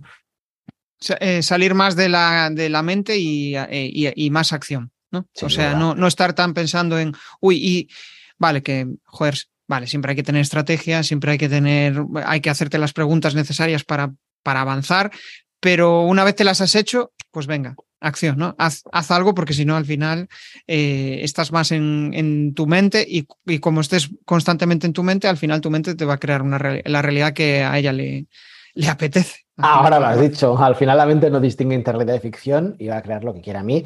Por eso me gusta la filosofía que, que se ensucia, ¿sabes? La que toca el fango. O sea, a mí, por ejemplo, Aristóteles me flipa porque es eso, ¿no? Es como, vale, ok, el mundo funciona así, el mundo de las ideas, pero ¿cómo lo aplicamos en el día a día? ¿no? ¿Qué puedes hacer para ser más feliz en tu día a día? Y yo creo que ahora tanto la tecnología como la ciencia nos ayudan mucho en este camino. Es que ya lo sabemos, o sea, que os salga yo diciendo. Ayer leía una crítica de, del libro y un chico que decía, me ha encantado, eh, brutal el libro, pero hay algunos capítulos que te dice que hacer deporte, comer bien y cuidarse es importante y eso lo sabemos todos. Pues si lo sabes, ¿por qué no lo aplicas? Si lo estarías aplicando, no me estarías leyendo. Me gustaría hacer un libro que hubiera, hubiera abrieras al libro, saliera una mano y te pegara una hostia, ¿no? Y te dijera, venga, ponte, no es solo leerlo, ¿no? Entonces, creo que nos sí. falta esto, ¿no? Recordar mucho que, que, esto lo sabemos, que está demostrado científicamente y que hay que ponerse, hay que ponerse. Tal cual, sí. Después ahora también hay una teoría por ahí, ¿no? Que eh, vive de tu pasión y, joder, socorro, eh, esto de... Sí, ¿no? Mola un montón claro, si puedes alcanzarlo, pero mm, a veces confundimos pasión con, con propósito, ¿no? Porque puede ser que algo te guste, eh, te mole hacer y te gustaría vivir de eso, pero igual eso mm, es algo banal, no es algo como puede ser igual. Mi propósito es poder ayudar a más gente. No lo sé, ¿eh? igual eh, si alguien busca eso, ¿no? que en general lo buscamos todos, yo por lo menos lo busco. Siempre trato de estar relacionado con la ayuda, porque a mí eso me hace sentir bien y realizado. Es mi, mi propósito principal, ¿no? Pero pues hace años igual decía, joder, me encantan las, los gadgets, voy a vivir de esto. Y de repente resulta que montas un proyecto relacionado con eso y acabas odiándolo, porque es como que tu pasión se convierte en un trabajo y cuando tu pasión se convierte en algo rutinario, lo odias. ¿Cómo gestionar eso? Yo creo que es porque tu pasión nunca puede ser algo tangible. Uh -huh. Es decir, mi pasión es eh, hacer taburetes de madera. Esa no es tu pasión. tu pasión es crear algo de la nada. Puede ser que cojas y tu pasión sea creativa y sea coger una madera y hacer algo de esa madera, tallar algo en esa madera. ¿no? Eh, mi pasión no es eh, vender libros o hacer cursos sobre ansiedad. Mi pasión no es escribir. O sea, mi pasión al final tiene que ver con algo más profundo, que es lo que decías tú, ¿no? Vale, voy a ayudar a todo el mundo que pueda a pasar por esto de una manera mejor que lo pasé yo. El medio, me da igual. Entonces yo te decía, hostia, es que a mí me está encantando escribir, porque siempre hay algo personal en lo escribir. Para mí es terapéutico, es un espacio donde me permito parar. Si soy un terremoto y no paro en todo el día, pues un espacio donde me permito parar me hace bien. Consecuencia, me gustará escribir. Eso no significa que a lo mejor, porque eso es cambiante, no significa que a lo mejor me preguntes de aquí cinco años y te diga, ¿te acuerdas cuando te dije que me encantaba escribir y publiqué esos diez libros? Pues ahora ya no publico más. A tomar por saco. Ahora lo que me gusta es hacer flexiones. No lo sé, me lo invento. Pero ese nunca, yo creo que nunca es el propósito. El propósito de uno va más allá. Primero, siempre tiene que estar relacionado con algo emocional, creo. O sea, tiene que ser algo emocional.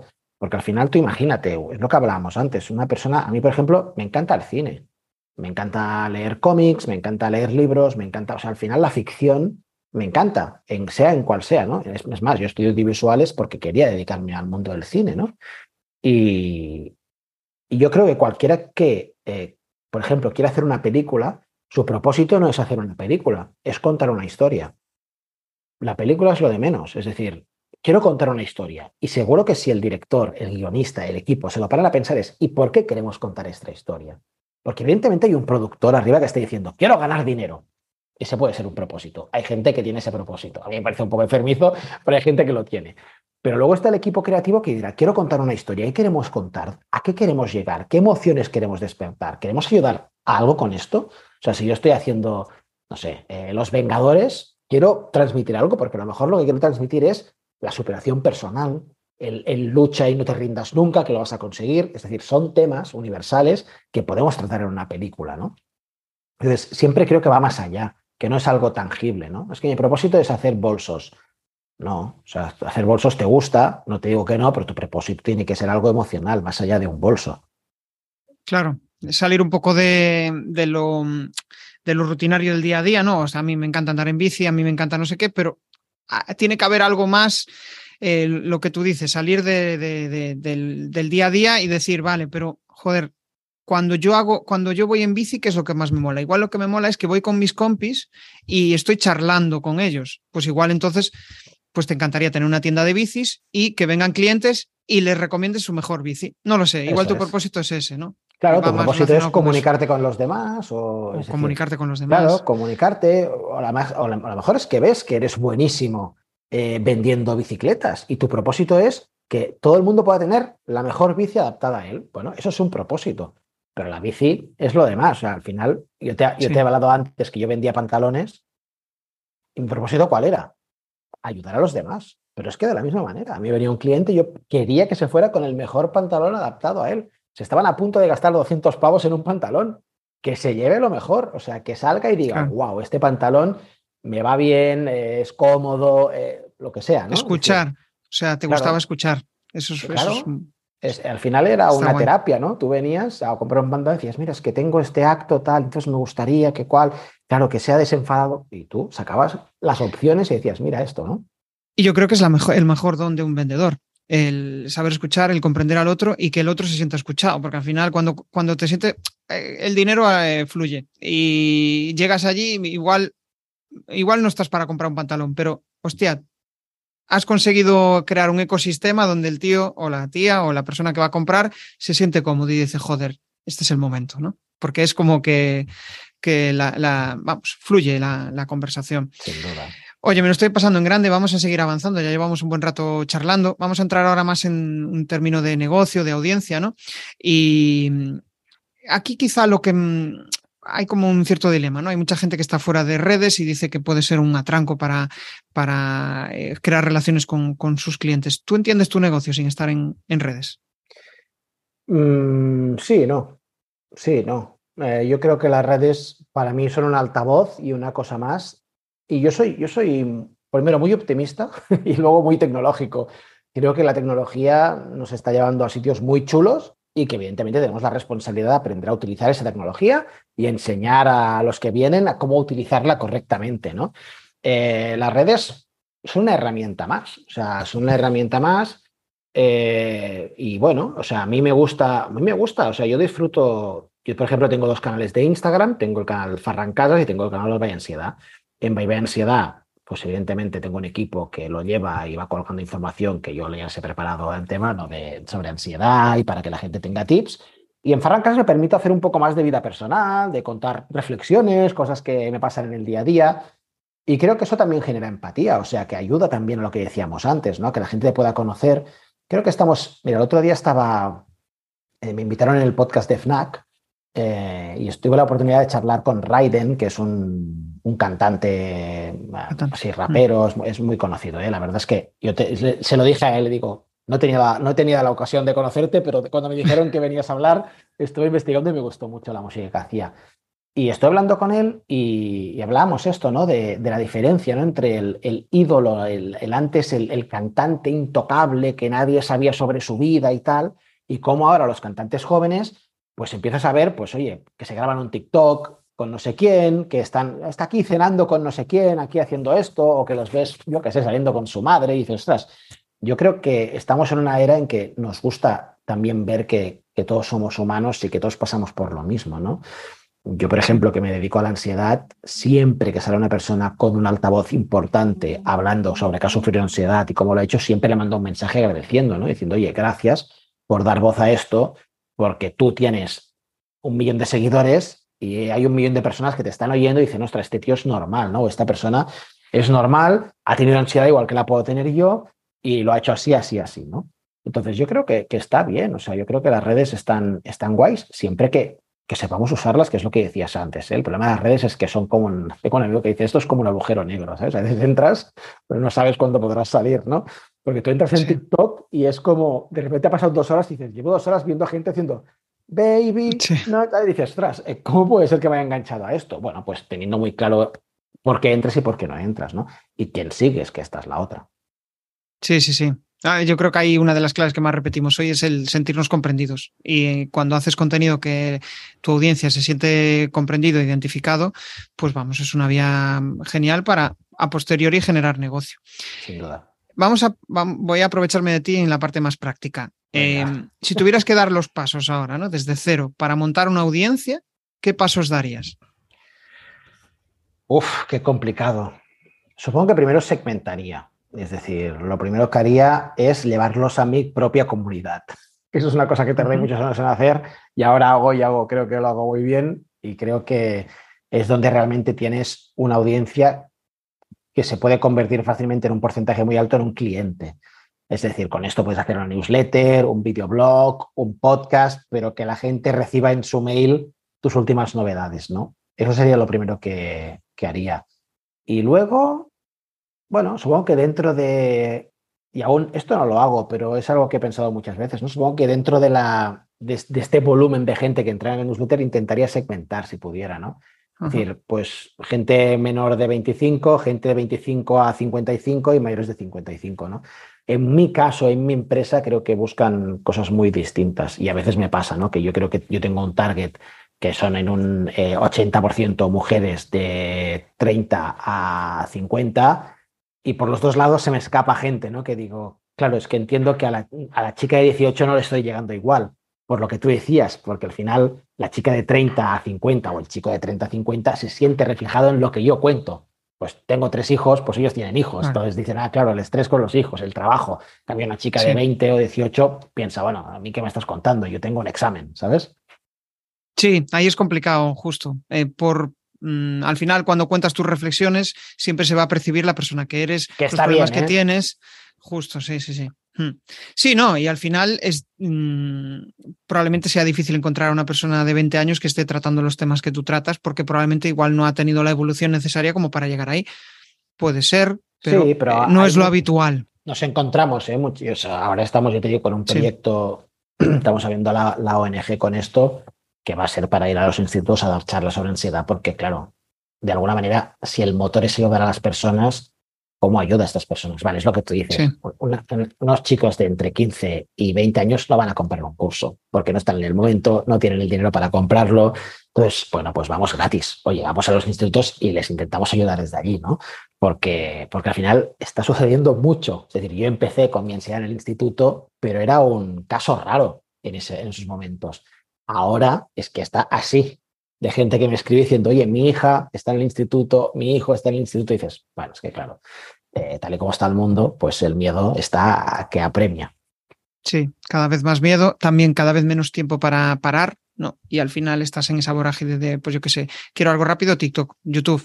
Siempre tienen algo que hacer y no paran muchas veces a pensar lo que les está sucediendo. Lo que decías tú al inicio, ¿eh? Aburrirse, aburrirse. Aburrirse. Sí, es fastidiado aburrirse, pero, hace también que... Pero es necesario, sí, sí, sí, sí. Em, estaba pensando en el método que dijiste antes, que es el de, vale, pues lo que voy a hacer es, voy a traer a gente hacia mi comunidad, ¿no? O sea, al final lo que busco para explicarlo, ¿no? Y que la audiencia entienda. Em, básicamente entiendo que lo que buscarías es generar contenido en redes y llevarlos hacia eh, tu propio sitio, tu propia casa, y ahí comunicarles ya de una forma más eh, cercana de la realidad que ellos viven. ir cualificando a la gente, no directamente lanzar tu mensaje en redes sociales de venta, ¿no? sino que ir llevándolos eh, poco a poco. Es un error. Mm. Es que, claro, a ver, primero que nadie entra, o sea, yo mismo como usuario, yo entro en Instagram, me estás vendiendo, me está molestando. Yo no he ido a Instagram a comprar nada. Entro en Amazon, méteme una publi en Amazon si quieres, yo a lo mejor te compro. Pero en Instagram voy a relacionarme, voy a mirar qué, hacen, qué han hecho mis amigos, a seguir cuentas que me gustan y a ver si cojo alguna idea de cómo hacer un pastel esta tarde. Es decir, no voy a comprar. Entonces, yo no, vendo nunca por, por Instagram, no sí, creo que haya que hacerlo. Y hay que entender otra cosa, además. Instagram no depende de mí. Mi comunidad sí. Si mañana cierran Instagram, a mí me da igual. Yo tengo mi comunidad en mi mail, les seguiré mandando mails y les diré, oye, pues ahora nos vamos a TikTok. Ya está. Justo, buscas otra vía de captación, ¿no? Ah, como puede ser un podcast, como puede ser charlas en no sé dónde. Al final es, vale, yo eh, tengo mi llamada a la acción, digamos, que es, vale, tú, me, ¿te mola lo que yo hago? Pues venga, vente aquí, que ahí te voy a contar más sobre ello. Em, ¿En qué momento dijiste, joder, ahora tengo una audiencia? ¿Cómo fue ese momento? Aún no me lo he dicho. ¿Ah?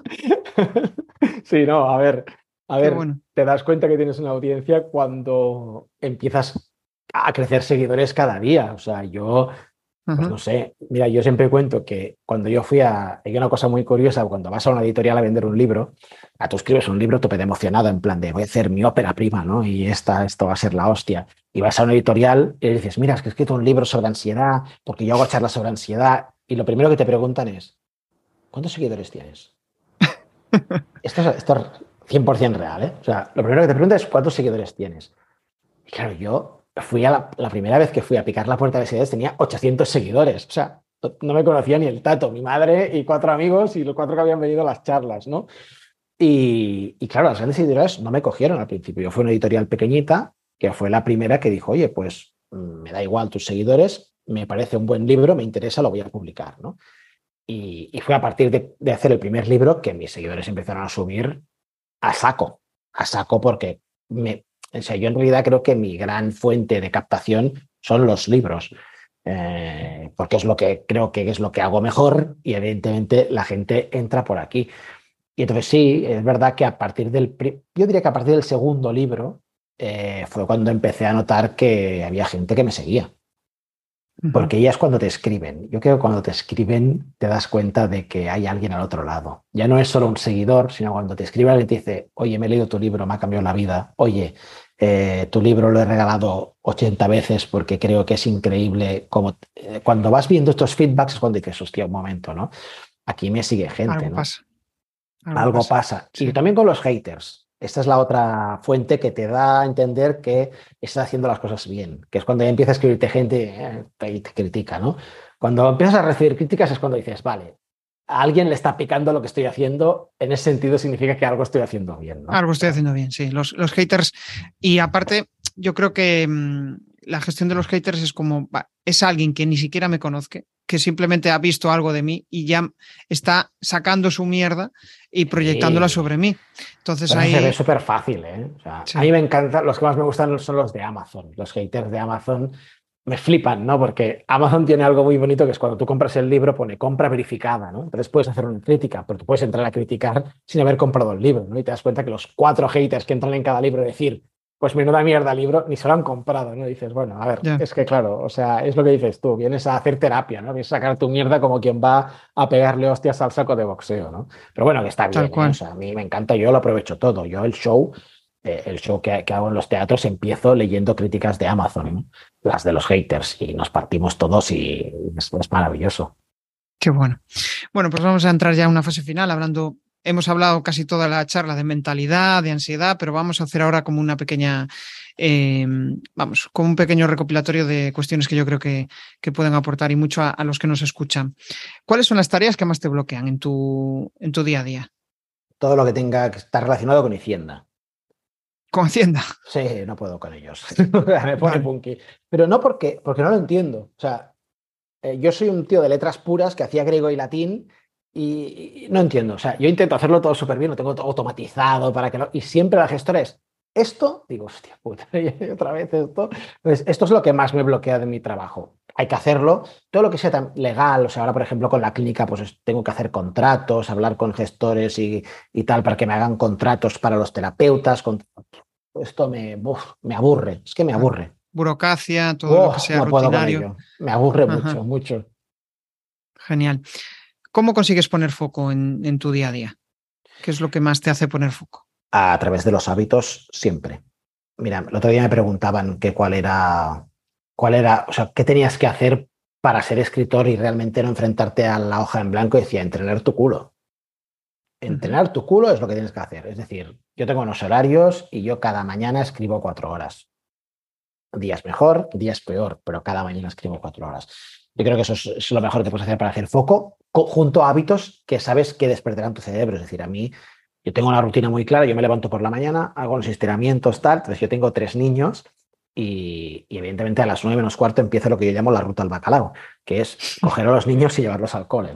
Cuando termino la ruta, yo ya no vuelvo a casa, voy directamente al gimnasio. Entonces, allí tengo mi rutina que es correr, escuchar un audiolibro, hacer un poco de pesas y tal, e irme al jacuzzi.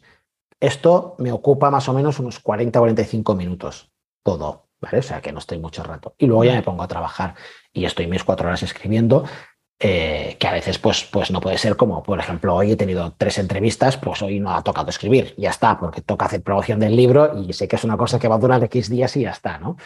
Pero eso me ayuda mucho a tener foco, sobre todo el tema del deporte y la meditación son cosas que para mí son esenciales para estar enfocado. Genial. Em, estaba pensando en, o sea, en esto que estabas diciendo y, joder, yo creo que al final la clave es eh, la mentalidad. O sea, lo que tú dices. Hice, hice, o sea, hago deporte cada día y eso me ayuda después a enfocarme. Lo curioso es, no me levanto y me pongo ya a hacer, sino que, oye, paro, ¿no? y, como que le digo a mi cerebro, no, tranquilo, chaval, eh, céntrate, vamos a hacer esto y después haremos lo otro. Es como que parece que haces lo menos importante primero y después haces lo, o sea, lo que realmente es importante, Pero, pero lo dejas para, para después, ¿no? hay muchas teorías aquí, ¿eh? hay, hay, grandes libros que dicen lo contrario, ¿no? Que te levantes y te pongas como un loco a hacer el trabajo para luego tener el día libre. Yo creo que es muy personal, es muy personal de cada uno. A mí es que, hostia, levantarme y ponerme, por ejemplo, a responder mails me parece, no sé, no es lo que quiero en mi vida, no es lo que quiero. Entonces, bueno, tengo un momento para cada cosa. A mí sí ya te digo, ¿eh? lo que va muy bien es estar organizado, o sea, saber muy bien lo que me toca, porque en la organización entra una cosa maravillosa que yo estudié en psicología budista que me encanta, que es la aceptación, ¿no? Que es lo que te decía, oye, pues posiblemente esta semana Jesús no podría escribir porque hoy tengo cuatro entrevistas, mañana tengo cuatro más, el miércoles tengo creo que dos, el jueves tengo seis, es decir, ya lo sé. Entonces, bueno, pues lo acepto, ya está, vendrán unas semanas así, pero luego siempre puedo volver a mi normalidad, a mi rutina, ¿no? No la pierdo nunca, sé lo que me funciona. Y eso es algo que si los que nos estén escuchando dicen es que yo no lo encuentro, os diré que es cuestión de práctica. es ensayo-error, es voy a probar esto, venga. A mí lo que va muy bien es apuntarlo en una libreta. Día uno, he hecho esto. Venga, día dos, he hecho esto. Día tres, he hecho esto. Así cuando pasa un mes y estás con ese mood en la cabeza de, es que no me funciona, es que esto, he leído lo de los hábitos, lo que dijo Ferran en allí, pero no me funciona. Pues mirar la libreta el día uno y el día dos y el día tres y ver que estabas mucho peor anímicamente que cuando estás ahora. No puedes volver al pasado a repasar ¿no? Eh, eso que estabas haciendo. eso siempre me ha ido muy bien. Pero es que nos olvidamos rápido. Oh, eh, el otro día pero, pero súper rápido. El otro día estaba diciendo, joder, hostia, lo que he conseguido. Y, al día siguiente, que tenía un día de bajón, era en plan, hostia, pues si ya me he olvidado de aquello. Y, es difícil conectar con esa emoción. O sea, es como que la emoción que te invade eh, es difícil gestionarla. Es como, pero si ayer estaba pensando esto, ¿por qué coño me vienes hoy, cabecita mía, a decirme esto? Bueno, pues somos así, ¿no? Somos. Porque no has pensado lo suficiente. Somos así. Sí, sí, cierto. Es cierto, y yo creo que ahí la clave es lo que tú dices, ¿no? Repetirte todos los días lo bueno, lo positivo, ¿no? Y, y, a mí me ayuda en ese aspecto. Sí, tienes que engañarte, es tal mm, cual. Sí, sí, sí. Eh, bueno, pues vamos a entrar en la fase final, cuatro preguntas incómodas que yo le llamo. Socorro. Venga. Y, y, venga, vamos allá. Te pido que me respondas o bien con una frase o con una palabra. Venga. Tu mayor aprendizaje de vida. La ansiedad. Eh, lo primero que piensas cuando te levantas. ¿Qué día de puta madre voy a tener? un, tip para ganar eh, un tip para ganar pasta y estar bien con uno mismo. Haz lo que te motive y que sea un motor importante. Vale. ¿Y un reto para este año? Eh, montar la clínica y poder ayudar a muchas más personas con la ansiedad. Genial. Bueno, pues hasta aquí hemos llegado, pero antes vamos a aprovechar para spam de valor, que nos des tus coordenadas, dónde pueden localizarte. Y ah, eso es muy fácil. Conmigo es fácil. byebyansiedad.com, allí lo tenéis todo. Y si buscáis Bye Ansiedad en redes, en Instagram o buscáis Ferran Casas, Ferran Cases, también me encontráis y me podéis ver por allí. O sea, que fácil. Vale, genial. Y en todas las librerías, que nunca, nunca lo digo y si me dicen, Ferran, las librerías, en todas las librerías están mis libros. Háblanos un poco también de tu libro, que es algo que me interesa. Ahora el... Mira, Este es el, este es el que publicamos ahora en la Cumbre de la Felicidad, acaba de salir. Y mira, con la mano en el corazón te diré que es el libro a lo mejor que me hace más ilusión porque, porque es una novela. Y yo siempre he escrito no ficción, he hablado, eh, he hablado evidentemente de la ansiedad a través de la no ficción y ahora tengo la posibilidad de hablarlo a través de una historia. Con este libro, mira, con el, con el cerebro de la gente feliz, yo este libro lo planteamos el año pasado como Ferran cuenta sus historias y la doctora Teller explica qué pasaba en el cerebro mientras Ferran estaba en esa situación, ¿no? Y sabes qué me pasaba, Jesús, que mucha gente me escribía y me decía, Ferran, me he leído solo tu parte y me ha encantado porque me siento conectado con eso en el mismo momento y tal. Y dije, ostras, es que realmente vibramos mucho más a través de una buena historia que no de alguien sentando cátedra, como hablábamos antes, ¿no? Entonces aquí es una novela inspiracional con cinco protagonistas, con una historia, con un viaje del héroe precioso. Hay amor, hay aventura y a través de, esta novela mm, seguro que mucha gente, no solo que esté sufriendo ansiedad, sino gente que esté buscando tips para ser más feliz, podrá conectar con los personajes y decir, ostras, pues yo también puedo aplicar esto. Qué bueno. Al final estás como tratando de llegar a una nueva, a una audiencia diferente, ¿no? A una audiencia que le guste las novelas, que le guste eh, conocer historias y no tanto desde la autoayuda, ¿no? Como podría ser el, anterior. Eso es. Y al final es que a todos nos gusta una buena historia. A los que leemos no ficción, a mí me encanta leer filosofía, pero joder, una buena historia también me gusta, ¿no? Y, ver qué, qué, está sucediendo. Entonces he intentado mezclar un poco los dos mundos. Hoy me decía un, en la radio, no me decía, ¿pero esto es un libro de autoayuda? Pero es como una mentira, ¿no? Porque al final me lo he pasado teta leyéndolo. Digo, bueno, pues de eso se trata, ¿no? Al final de, de que pueda ser una novela para subrayar. Ese sería el eslogan, ¿no? Qué bueno eso. O sea, una novela que te entretiene, pero que de paso también te extraes aprendizajes para, para avanzar.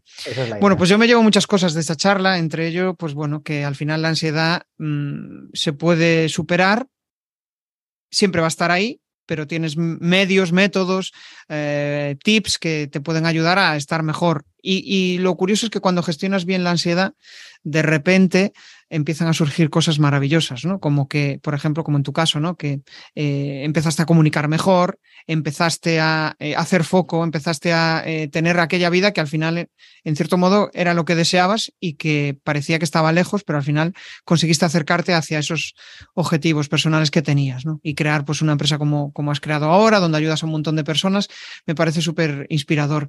Y por otro lado, también yo creo que el tema que, que hablábamos de las redes sociales, ¿no? Como que el, gran paso es, sí, yo en redes sociales genero conciencia, te educo, te eh, explico, te cuento cosas que te van a interesar de tu día a día, pero después te voy a llevar a mi casa, te voy a llevar a mi estrategia de comunicación, ya sea email marketing, ya sea eh, pues en una comunidad, ¿no? En, cualquier herramienta, pero siempre voy a ir cualificándote, voy a ir llevándote desde una fase inicial donde eres una audiencia que no está cualificada, que simplemente, uy, ¿quién es Ferran? A ver lo que me está contando y después te, llevo hacia, eh, vamos, te voy em, dando esas píldoras que te van a ayudar a que finalmente llegues a comprar o no. Al final, pues eh, yo creo que me quedo con esos dos aprendizajes. Y nada más, Ferran, me lo he pasado en grande. bien, me alegro, yo también. y nada, nos vemos en el siguiente episodio. Chao, chao. Si te ha molado este episodio del podcast, pues déjame un maravilloso like o un precioso comentario en tu plataforma habitual de podcasting. Si quieres dar más visibilidad a tu marca y llegar a nuevas audiencias a través de un podcast, te cuento cómo puedes crear tu propia estrategia de comunicación en jesusperesantiago.com.